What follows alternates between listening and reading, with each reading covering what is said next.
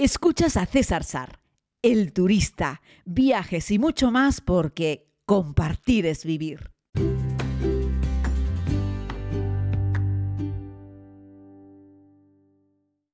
Saludos querida comunidad, les hago este podcast desde la isla de La Palma.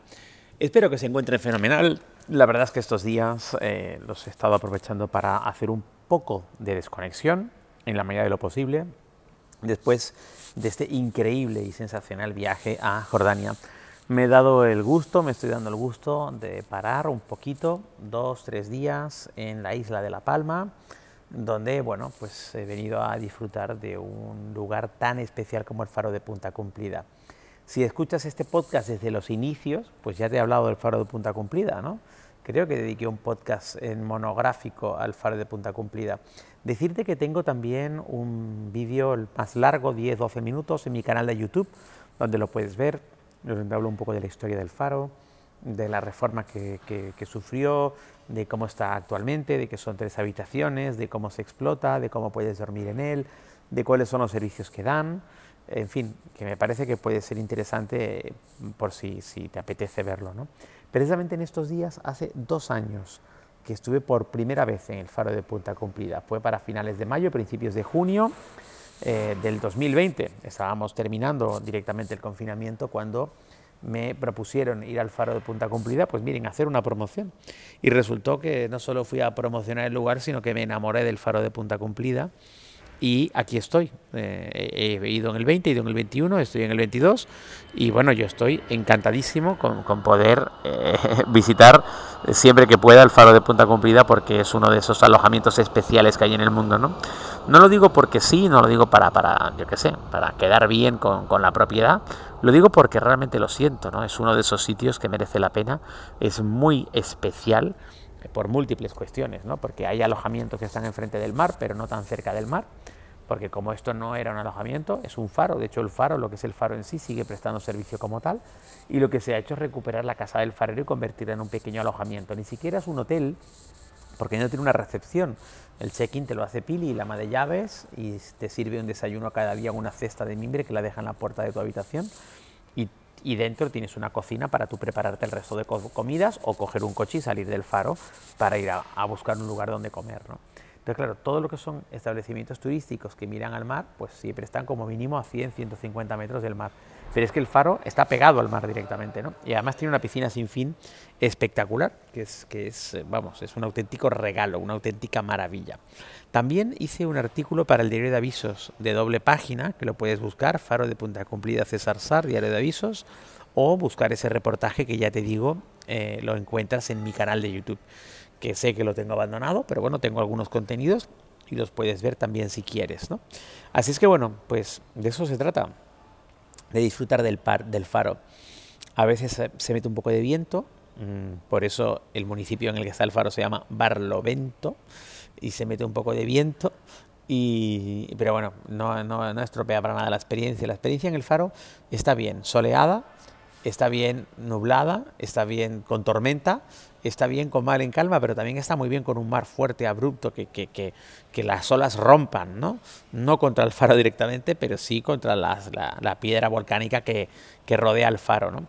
Y la verdad es que está muy bien, tiene un jardín de plantas crasas y de cactus, todo con vegetación autóctona y unas cuantas bombas volcánicas, el recinto está vallado y no escuchas nada, ni un coche, ni una moto, prácticamente no hay vecinos, o sea, vecinos pegados no hay ninguno, hay un par de casas porque todo el entorno está rodeado de plataneras y la carretera general pasa muy lejos, muy arriba, a mucha distancia de lo que es el faro y el camino que te lleva al faro va entre plantaciones de plataneras, es decir, son caminos rurales, ni siquiera la gran tramo, gran parte de los tramos no están asfaltados, son cemento que pasas entre algunas de las casas eh, de las personas que tienen fincas de plátanos allí.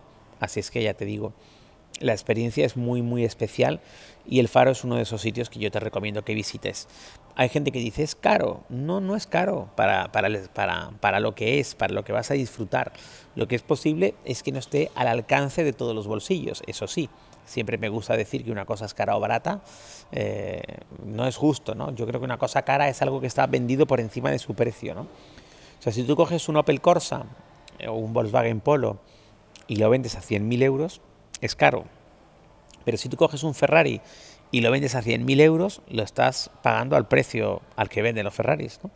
Ahora, si ese Ferrari lo baja, le bajan el precio de 100.000 a 50.000, ya no solo no es caro, es barato. Es decir, están casi regalándolo, te están haciendo un descuento del 50%. Lo que pasa es que para ti está por encima de tus posibilidades. Yo sigo sin poder ni querer comprarme un coche a 50.000 euros. Pero eso no quiere decir que ese coche sea caro. Quiere decir que ese coche está por encima de mis posibilidades, aunque la marca le rebaje el precio a la mitad. ¿Vale? Bueno, pues el faro de punta cumplida no es caro. Yo creo que se vende a su precio. De hecho, yo creo que lo podrían poner a un precio más alto todavía.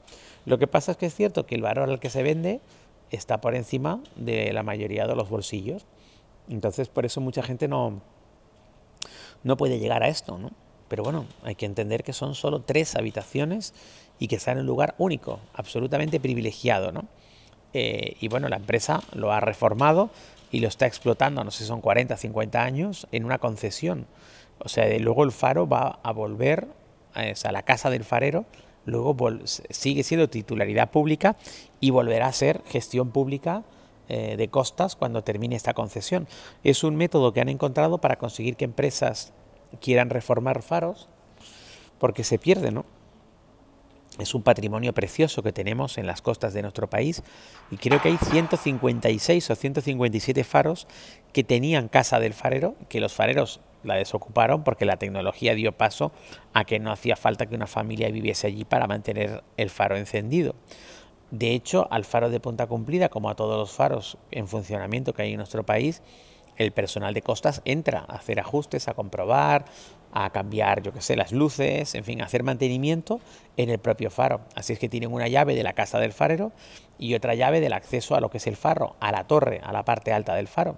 Los huéspedes que viven dentro, pues pueden quedarse dentro de la casa del farero, por supuesto, de una de las tres habitaciones, y siempre tienes acceso a lo alto del faro 24 horas al día, ¿no? Y bueno, eso es lo que lo hace también muy especial, poder subir. Arriba hay como un par de taburetitos pequeños que se, que están, se recogen sobre sí mismos, eh, que están ahí, muy discretos, te puedes sentar a disfrutar de unas vistas espectaculares. La orientación, perdón.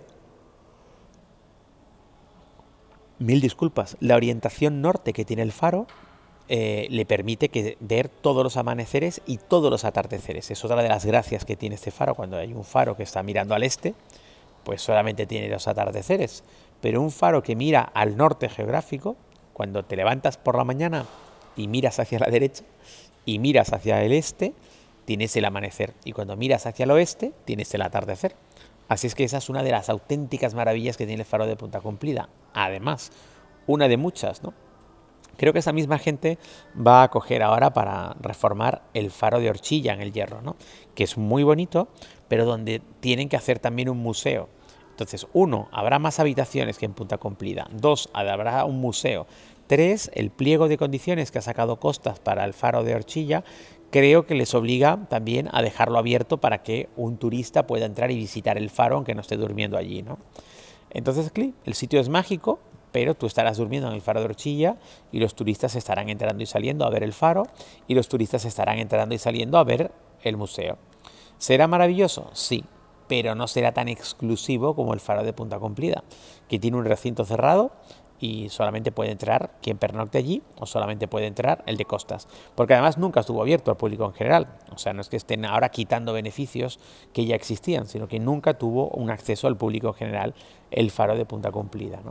Y si tú ves las fotos de lo que era el faro de Punta Cumplida antes de la reforma y lo que es ahora, entenderás a la perfección que Costas haya sacado a concurso público y a explotación estas instalaciones y lo mucho que vamos a ganar todos los ciudadanos eh, porque han reformado un faro que de, la otra, de cualquier otra manera se iba a, perder porque se iba a caer a trozos. Y bueno, pues esto es lo que quería compartir con respecto al faro de Punta Cumplida, un lugar que yo recomiendo, recomiendo y recomiendo una y otra vez y otra vez, porque además está hecho con materiales de primera calidad, porque tiene muy buen gusto, porque el mobiliario es excepcional, porque el trato cuando haces las reservas es fantástico, porque Pili, el ama de llaves que te atiende, es increíble esta mujer, ¿eh? es, está en su justa medida. Es amable, es educada, es discreta, es profesional, El servicio que daba hace dos años es el mismo que da ahora. El desayuno no ha perdido ni un ápice. Está todo igual de bien preparado, todo igual de bueno. Es un auténtico lujo, ¿no? Siempre está todo limpio, siempre está todo en perfecto estado de revista. No tienes la sensación de que hay algo que se rompió y allí se quedó. Yo creo que ahí el mantenimiento, cuando algo se rompe, lo cambian y punto. Y ya está, ¿no? Y bueno, está Tim, el dueño, el manager de la concesión, ¿no? que no lo ves por allí, es un señor que está en Alemania, que es un tipo encantador y que también está enamorado del faro y que cuando puede se dedica a él también unos días a visitarlo. Y quien les habla, después de 121 países y haber dormido en miles de alojamientos turísticos, te puedo decir que el faro de Punta Cumplida es uno de esos sitios que recomiendo que visites. Un abrazo muy grande, querida comunidad, y hasta mañana. Por cierto, si escuchas este podcast en la isla de Tenerife, decirte que el viernes a las 7 de la tarde doy una conferencia en la sala R de la Recoba de Santa Cruz, que se llama Una sola Tierra, un solo planeta. Una conferencia donde vamos a hacer un repaso viajando por el mundo a través de, de imágenes, de vídeos, hablando un poco sobre sostenibilidad, sobre desarrollo, sobre medio ambiente. Vamos a hablar un poco sobre el acceso al agua, sobre el hambre. Vamos a hablar de cómo está el mundo hoy y cómo queremos que esté en un futuro, hablando un poco sobre los objetivos para el desarrollo de Naciones Unidas 2030. Sé que esto puede sonar un poco rollo, pero no lo es. Va a ser una charla muy dinámica, voy a intentar que sea divertida, entretenida y que una vez más viajemos juntos por el mundo. Viernes, 7 de la tarde, Santa Cruz de Tenerife, es un espacio abierto, es decir, no tienes que reservar entrada, es gratis. Un abrazo muy grande.